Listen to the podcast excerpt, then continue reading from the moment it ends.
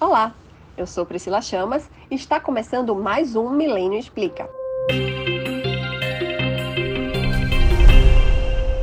Hoje nós vamos conversar sobre o Chile. O Chile que teve aí um retrocesso em relação à liberdade, né, às ideias liberais. Para conversar sobre isso, a gente convidou o fundador do canal Ideias Radicais, Rafael Lima.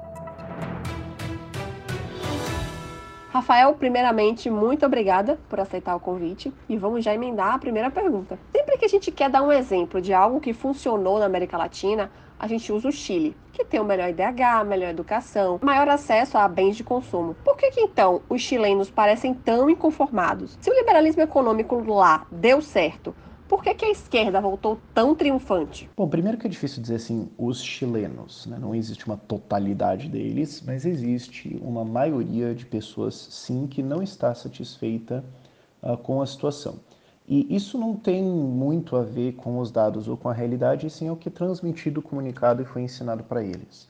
Uma coisa que o Axel Kaiser, que é um grande ativista libertário lá do Chile, me falou, me impactou muito Falou, bom, basicamente o que aconteceu foi que a direita rica, conservadora, cristã, um, nos últimos 30 anos criou as universidades, as escolas, os jornais, as revistas e contratou um monte de gente de esquerda e deixou eles fazerem o que eles quiserem e quisessem e falar o que eles quisessem. E isso foi construindo ao longo do tempo uma impressão de que o Chile é uma desgraça, está tudo errado, é tudo horrível e as pessoas precisam mudar esse, essa situação urgentemente.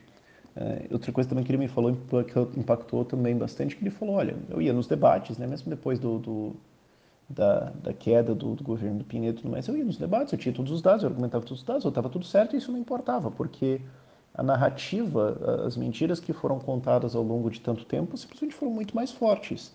Então, não é uma questão de o que realmente aconteceu, mas a percepção do que aconteceu. A esquerda fez um trabalho muito bom de comunicação, de.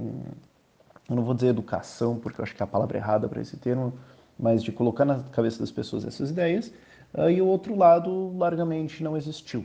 Ou era muito pequeno, ou era muito fraco, não conseguiu vencer toda essa narrativa da esquerda. Aham, uhum. é. Por conta de ter sido implantada no regime Pinochet, né, a liberdade, as ideias liberais, a gente pode dizer que os chilenos têm vergonha de defender liberalismo? Existe liberalismo no Chile? Por que, que é tão difícil você encontrar artigos e sites chilenos, por exemplo, defendendo as políticas liberais? Que foram implantadas com sucesso por lá? Olha, eu não diria vergonha. Um, e eu não diria. Bom, existe liberalismo em algum nível uh, nas, nas instituições, na legislação, sim.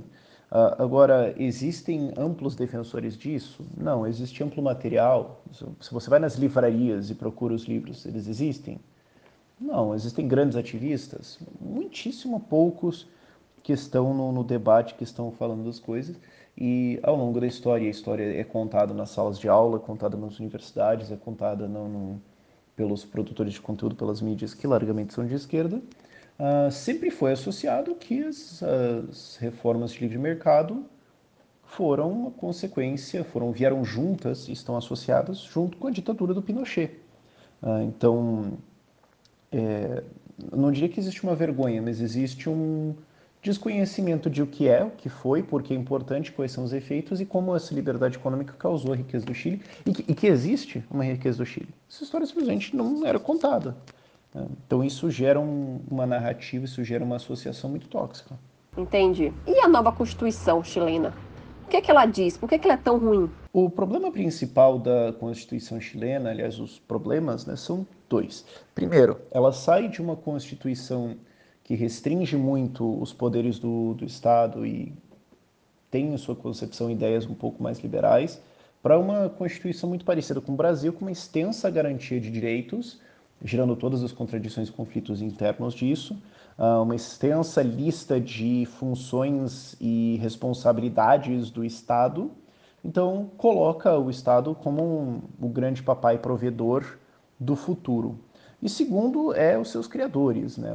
O, a Constituição atual vem de uma constituinte que foi eleita com pesada influência da esquerda, então vai permear por ela uma ideia de o Estado precisa sim intervir, o Estado é, ele é uma coisa boa uh, e que é um motor de desenvolvimento da sociedade, uh, que a liberdade é uma coisa ruim, que o capitalismo é um inimigo, que o desenvolvimento não vem dele, Então, não é esse ou aquele artigo, e sim o fato de que a mentalidade de quem escreveu é uma mentalidade avessa à liberdade, uma mentalidade avessa a capitalismo. Então, ah, você não só vai ter uma redação ruim, mas as presunções disso e as interpretações que também vão vir dessa Constituição, porque a Constituição, na prática, é um documento vivo, porque ela vai sendo interpretada e desafiada ao longo dos anos, vai ter um viés de esquerda. Isso mesmo. Que outros acontecimentos recentes estão marcando esse retrocesso no Chile? O que, é que você destacaria? Eu acho que o principal acontecimento é a queda de popularidade forte do Boric. O Boric foi eleito uh, esperando-se, ah, é um cara de esquerda, uau, e não está entregando exatamente o que os eleitores esperaram. Uh, o que é uma tragédia dupla, né? Primeiro que ele foi eleito por, esses, por essas pessoas, uh, e segundo que ele não está sendo tão de esquerda, tão maluco quanto as pessoas uh, que votaram nele gostariam, ele não está resolvendo os problemas tão rapidamente, porque o que se criou foi, um, foi uma grande celeuma de tá tudo errado nesse país, nós precisamos mudar tudo, uh, e então coloca-se o cara e fala, resolve.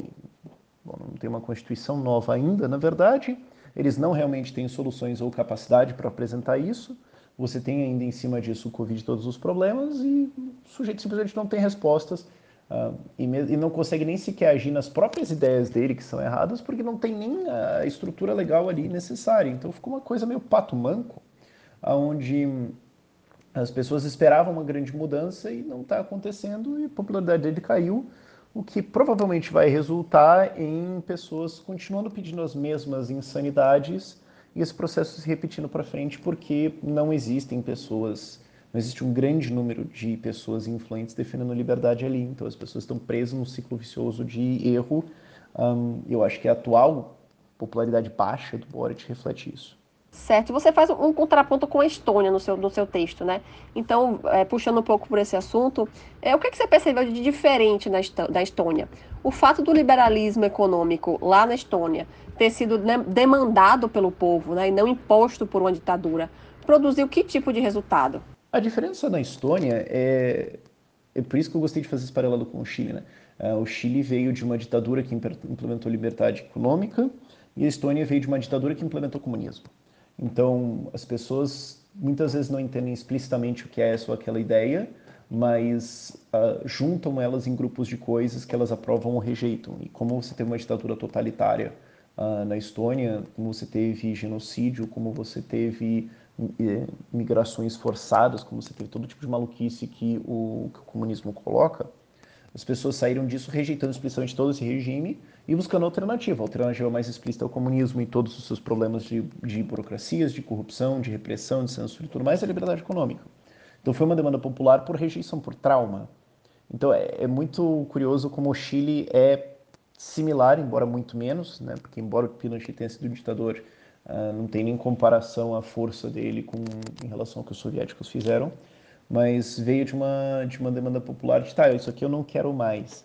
Então, uh, isso, o, o, resultado produzido na Estônia uh, foi de uma mudança cultural muito mais profunda por causa do trauma soviético. e também já está, já era muito integrado na cultura estoniana essa visão um pouco mais individual, um pouco não, mas bem consideravelmente individualista, de trabalho duro, de responsabilização do indivíduo. Uh, então isso já não batia muito com a União Soviética. E quando saiu, então essas duas coisas alinharam para uma estrutura não só institucional e legal, mas também cultural e também na visão histórica das pessoas de liberdade, porque uma coisa é você ter as leis no papel, outra coisa é, assim estar na cultura das pessoas, outra coisa é, e como eles viram lá, uh, 30 anos de sucesso. Saímos da União Soviética implementamos liberdade, o país cresceu fantasticamente. Então, não é só uma lei no papel, não é só uma proposta de constituição, não é só um professor falando na sala de aula. É a realidade que as pessoas viveram nos últimos 30 anos e que deu certo. Então não é só tese e ideia, é fato. E, e, como é que era a Estônia antes do liberalismo? Assim, um falando um pouco da história mesmo. Uau, ok. Bom, quando vocês querem que eu volte a invasões vikings? Mas um, tem uma coisa que eu acho que é muito influente na construção da cultura estoniana uh, na cultura de trabalho, nessa cultura de comércio, uh, e da integração deles com o mundo. Isso é uma coisa importante, eu acho, para falar de brasileiros, para falar para brasileiros, porque o Brasil está isolado. Ele é grande, então ele é isolado geograficamente, ele é linguisticamente isolado, ele é monetariamente isolado, ele tem várias restrições de comércio, então a gente não troca com as outras nações. Então a gente não tem essa noção. O comércio é com os outros brasileiros, mas não com as outras nações. Isso não está na nossa cultura e na nossa história. Uh, isso é muito diferente na Estônia, porque entre 1300 e alguma coisa e 1800 e alguma coisa, você teve, e principalmente século 13 a 15, que foi a época mais forte, você teve a Liga Hanseática. A Liga Hanseática foi um, uma associação de várias cidades, várias regiões do norte da Europa, começando largamente ali na Holanda e terminando, incluindo um pouquinho da Suécia, um pouquinho da Dinamarca, terminando ali na, na Estônia, incluindo a moderna Lituânia, Letônia, Polônia, Alemanha, né, toda a região norte ali, uh, de comércio, uma estrutura de comércio, e até Inglaterra e alguns outros lugares, mas uh, de comércio e de um sistema de legislação de comércio comum, uh, e isso cria uma cultura de comércio com as nações, com outras línguas, com outros povos, com outros países, que eu acho que foi parte muito de moldar a cultura hum, estoniana, especialmente porque muito lá atrás, né, era muito mais viável você morar perto do litoral. Então, uh, hoje ainda também, isso é verdade, mas muito mais lá atrás, né? Você tem o comércio, a pesca, o frio é menor também. Então, o grosso da população estava no litoral e participava desse comércio. Isso cria, ao longo dos séculos, essa cultura de comércio, de estar com as outras nações, de trocar ideias. E isso é muito importante para a construção cultural histórica de identidades estonianas. Uh, depois disso, ela passa por um período onde ela é dominada por vários países, uh, pela, pela, Alemanha, pela Rússia, inclusive até hoje, na frente do parlamento do Rikugu, uh, que é o parlamento do parlamento estoniano, tem uma igreja ortodoxa que foi construída pelos russos. muito lá atrás, não vou lembrar o ano, mas muito lá atrás, 1700, 1800, quando a Estônia era dominada, porque nessa época não existia separação de Estado e Igreja, a igreja ortodoxa russa era o Estado Império Russo. Então, me foi contado por um parlamentar uh, que foi primeiro-ministro da Estônia, né, o Tavi Roivas, ele me contou, olha, isso aqui foi colocado aqui nessa época para dizer, ó, vocês têm o parlamentinho de vocês e tal, vocês têm essa uh, coisinha fofinha aqui que vocês fazem, as suas autogovernanças e tudo mais, mas a Rússia está de olho a igreja ortodoxa está aqui de olho, nós os russos, o império está olhando. Então vocês têm aí a terrinha de vocês, vírgulas. Estamos olhando. Ah, então eles são muito conscientes de existe um povo estoniano, existe uma história, existe essa cultura de comércio, de troca, de produção, de desenvolvimento, não é? E nós fomos várias vezes dominados por isso. Ah, nós tiveram alguns breves períodos de independência, inclusive se você ver como eles contam a história deles. Engraçado, né? Uh, mas eu estou muito me alongando, isso aqui muito sobre o Chile. Mas eles contam sobre a gente sempre, sempre existe o país, a questão é que estava sempre dominado. Uh, sempre não, mas muitas vezes. E eles sempre viram essas coisas como invasores e com isso aprenderam a importância da liberdade e de se defender e de estar conversando e trocando com outras nações. Uh, então, notem que esse liberalismo para eles não é só econômico, é uma questão existencial, sobrevivência. Mas vem de todo esse passado que, voltando para o contexto do Chile, houve Teve? Qual que é o passado deles quando eles olham? Uh, força, ditaduras, uh, seja o Pinochet, seja uh, o Allende, seja colonização e tudo mais, é, é, sempre associado com isso e você não tem essa, essa cultura de troca, de desenvolvimento econômico, de comércio, de produção. Isso é muito, muito, muito recente na memória cultural. Né? Não, não, está na cultura dos nossos avós, não está na cultura dos nossos pais. Então acho que isso também molda hum, o ideário, molda, molda a cultura e como as pessoas veem as ideias. Eu acho que isso faltou no Chile. E já que estamos aqui, também falta gravemente no Brasil. Entendi. Bom, uma pergunta um pouco difícil agora. É o que, que você enxerga para o Chile nos próximos anos? Será preciso chegar até uma Venezuela para perceberem o erro do que estão defendendo? Como é que você enxerga isso? O que, é que você vislumbra? Bom, é sempre difícil fazer um exercício de futurologia, né? Quais serão os próximos anos? Mas a gente pode ver a tendência. Tendência é que o debate está influenciado e continuará influenciado, continuará dominado pela esquerda.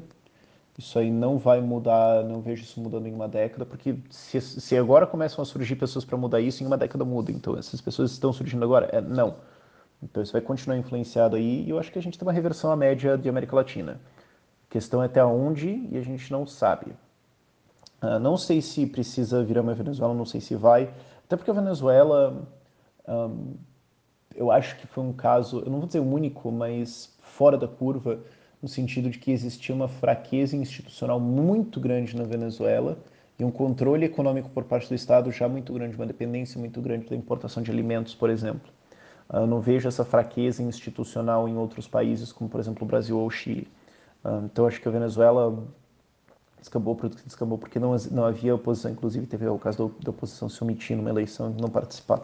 Não acho que seria num caso tão profundo assim no Chile. Ainda existem organizações um, de oposição, instituições que, embora não sejam liberais ou nem necessariamente conservadoras, vão rejeitar um, uma ditadura socialista ou esse declínio. Mas não vejo um futuro brilhante para eles nos próximos 10 ou 20 anos.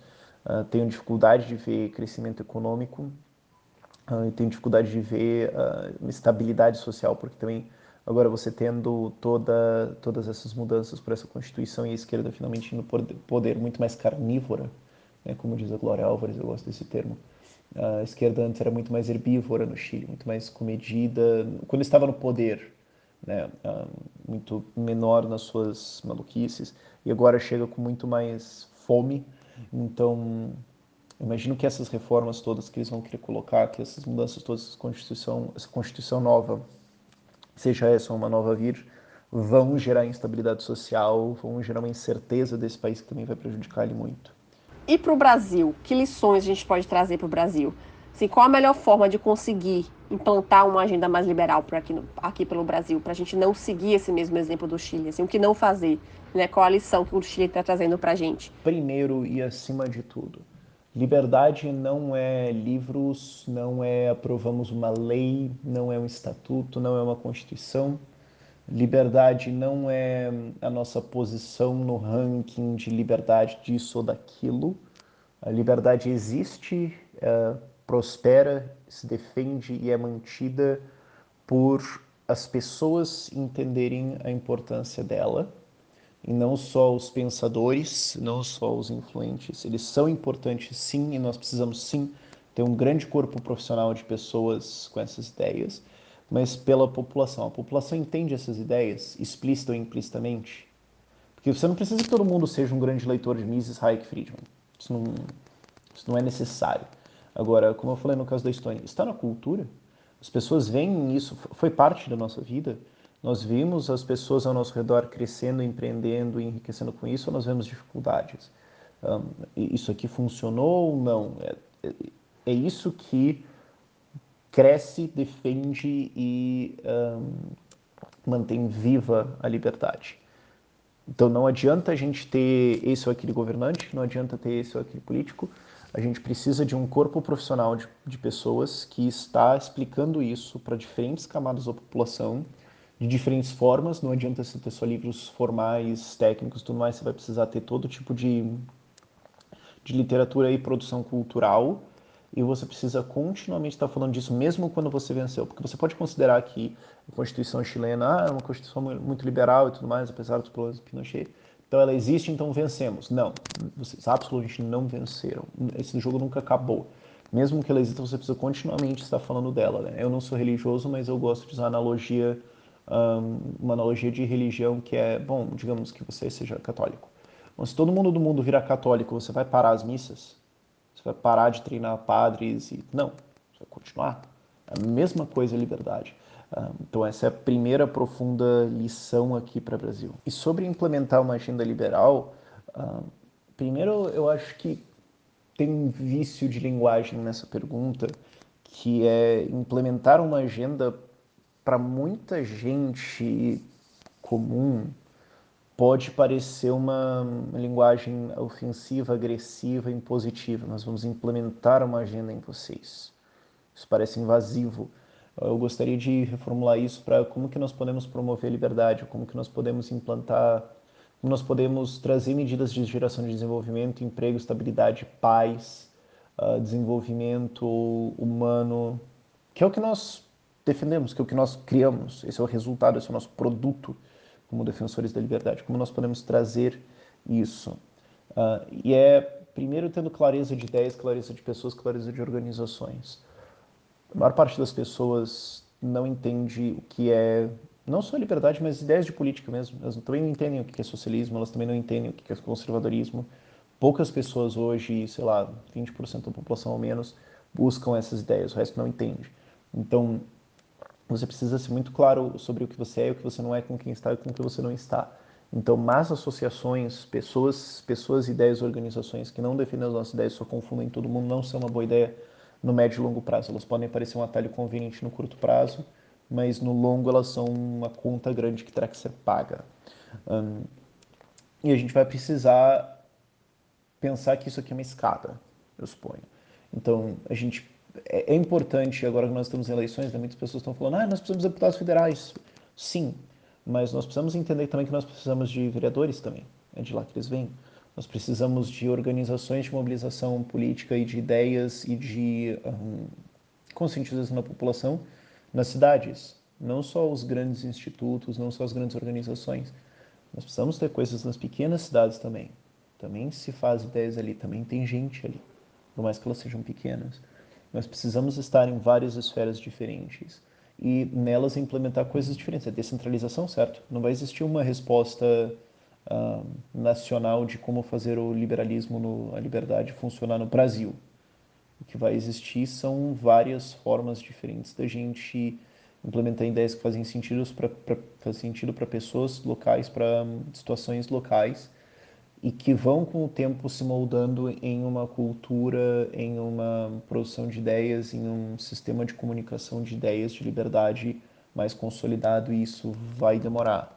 Então a gente precisa apoiar essas ideias, a gente precisa apoiar esses projetos, não subestimar eles um, e entender a importância de que, um, de que um erro pequeno agora gera consequências graves no futuro. Então a gente precisa acertar bastante, acertar continuamente e não confundir as pessoas. Perfeito. Você fala no texto que a gente está tendo uma fantástica oportunidade. Você poderia explicar melhor que oportunidade é essa? O Brasil tem agora uma fantástica oportunidade de, de fato, fazer a liberdade acontecer por ter um movimento muito amplo. Nós temos muitas instituições, muitos grupos, muitas pessoas de origens diferentes, espalhadas por todo o país, não é só o movimento da capital, das cidades grandes nós temos uma amplitude, uma diversidade e, portanto, uma capacidade de comunicação e de alcançar e de tocar muito maior do que qualquer movimento que eu conheço no mundo. E eu conheço vários. Uh, nós temos essa, essa capacidade, nós temos essa oportunidade. E agora, como eu falei, a gente pode pelo menos honrar a memória do Chile. Eles tiveram uma esperança lá, eles tiveram um desenvolvimento e eles perderam isso. Então a gente pode olhar esses erros, a gente pode olhar os deslizes, a gente pode olhar isso e com essas lições, com, esses, com esse aprendizado, evitar cometer eles aqui. Eu acho que não tem muito que a gente possa fazer pelo Chile agora, mas o que a gente pode fazer é mostrar a eles que o, as lições estão sendo úteis aqui. Eu acho que o erro seria a gente repetir, o erro grave seria a gente repetir os mesmos erros deles aqui um, e com isso a gente pode de fato implementar uma mudança no Brasil. Né? Olha, usei o termo de novo. Uh, mas com isso a gente pode de fato trazer liberdade para o Brasil, de fato a gente pode fazer isso acontecer aqui. E antes eu estava falando que liberdade não é só uma legislação, né? Um, liberdade também não é um, muitas vezes não é um local, muitas vezes não é um, não é restrita, ela não é um recurso natural imóvel, não é como um depósito de minério ou alguma coisa assim. Sempre ao longo da história você teve algumas ilhas no mundo onde o pensamento foi mais livre, onde ideias foram mais livres, onde a economia foi um pouco mais livre, onde governos foram menos pesados.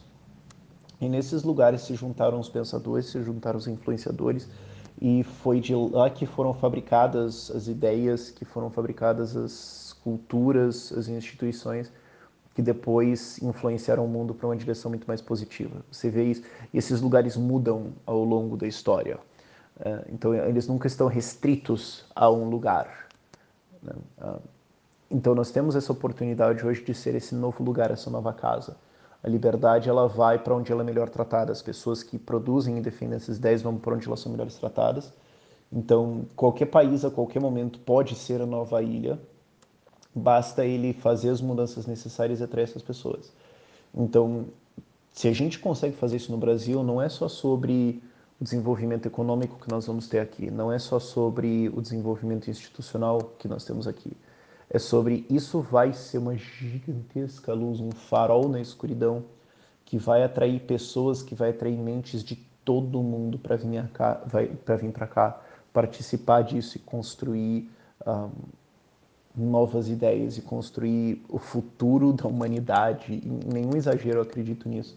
Uh, construir esse futuro da humanidade pelos próximos séculos. Não é só o que nós vamos fazer por nós, é quem nós vamos atrair e o que isso vai produzir. Isso é o que está diante de nós. Não é só sobre crescer o PIB um pouquinho, ou sobre o Bitcoin, ou sobre startups.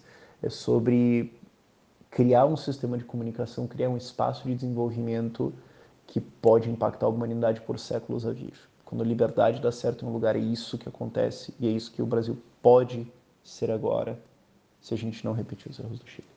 Entendi. E com isso, a gente conclui mais um Milênio Explica. Muito obrigada, Rafael. Foi muito boa a nossa, a nossa conversa. E agradeço também a você que assistiu até agora. E fique ligado aqui no, no, no, nos conteúdos do Milênio, que estão muito legais. Né? Toda semana tem novidade. Então a gente se vê em breve. Tchau, tchau.